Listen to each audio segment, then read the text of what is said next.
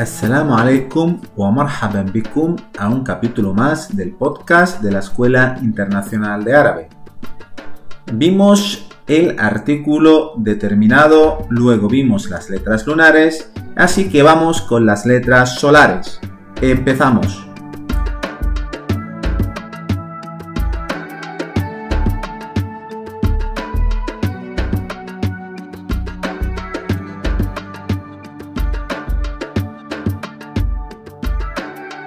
Si habéis escuchado los dos podcasts anteriores, el del artículo y el de las letras lunares, ya sabréis de qué va este capítulo. Pero bueno, vamos a profundizar un poco más en las letras solares. Rápidamente, el artículo determinado es el artículo al. Hay un grupo de letras con las que esa L suena y son las letras lunares, como por ejemplo la palabra luna que es qamar y con el artículo determinado sería al-qamar. O por ejemplo otra palabra más que hemos visto ya, kitab, libro, pues sería al-kitab. Las letras solares son aquellas letras donde esa lam del artículo al, ¿vale? Ese artículo determinado es muda, es muda como por ejemplo la letra Shin, que es en la palabra Shams, que es sol, y sería Ashams. Todas las palabras que empiezan con la letra Shin, esa letra Lam es muda. De hecho, primero esa letra es la Lam, mejor dicho, es muda, y luego esa primera consonante, esa letra Shin, lleva Shadda. Shadda que es el doblamiento de consonante. De hecho, vamos a intentar decir la palabra shams con la, la lam que, suene, como si fuera lunar, que repito, no lo es. Vamos a intentar y, lo, y vais a notar que os, va a costar un poco hacerlo. Al-shams, al-shams, notáis que cuesta, pero vamos, vamos a poner esa lam muda y vamos a poner esa consonante doble. Ashams, ashams. ¿Veis cómo sale más natural y más fluida? Pues eso son las letras solares. Al igual que las letras lunares, que son 14, las letras solares son aquellas 14 letras restantes. Y paso a enumerarlas. Ta, za, dal, dal, ra, zain, sin, shin, sad, dot, ta, va, lam y nun, ¿vale? Son estas 14 letras. Podemos encontrar algunas similitudes así, digamos, un poco genéricas, ¿vale? Por ejemplo, los sonidos que son T, como la cha, la za, la da, la ta, ¿vale? Son sonidos parecidos. Todos esos sonidos son solares.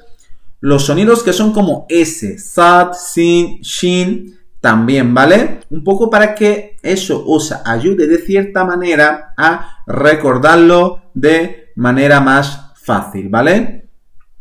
Así que bueno, vamos a ver algún ejemplo, por ejemplo, con la letra cha, ¿no? Tenemos, no sé, me ha venido a la mente ahora la palabra higos, ¿no? Y es chin y decimos atin, atin, Atin, ¿vale? Atin, como notáis, esa lam no suena y esa cha es doble. Luego, por ejemplo, con la letra dal eh, tenemos casa o una manera de decir casa aparte de beit, que ese caso si es lunar, al beit, con la dal decimos dar, como por ejemplo el nombre del país Dar al-Baida, Casablanca, Marruecos, pues sería Addar, Addar. Vuelvo a repetir, dices A, la lam es muda y esa del es fuerte, doble, atar, la casa, ¿vale? La casa. Luego, otra fruta más, la con la letra ra.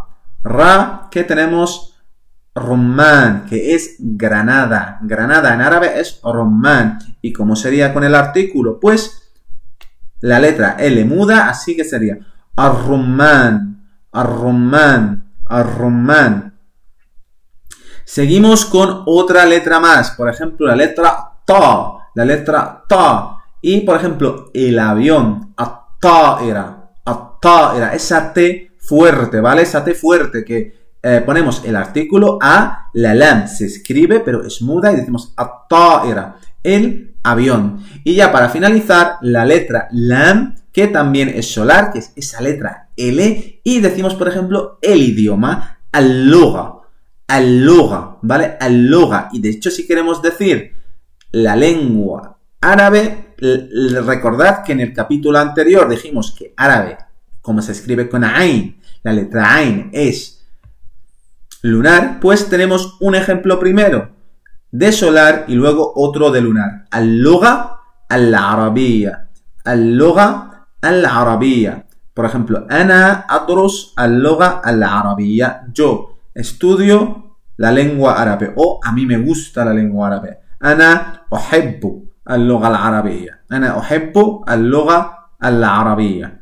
Bueno, creo que ya con este podcast ha quedado claro, ya sabemos lo que son, lo que es, mejor dicho, el, el artículo determinado, las letras lunares y las letras solares.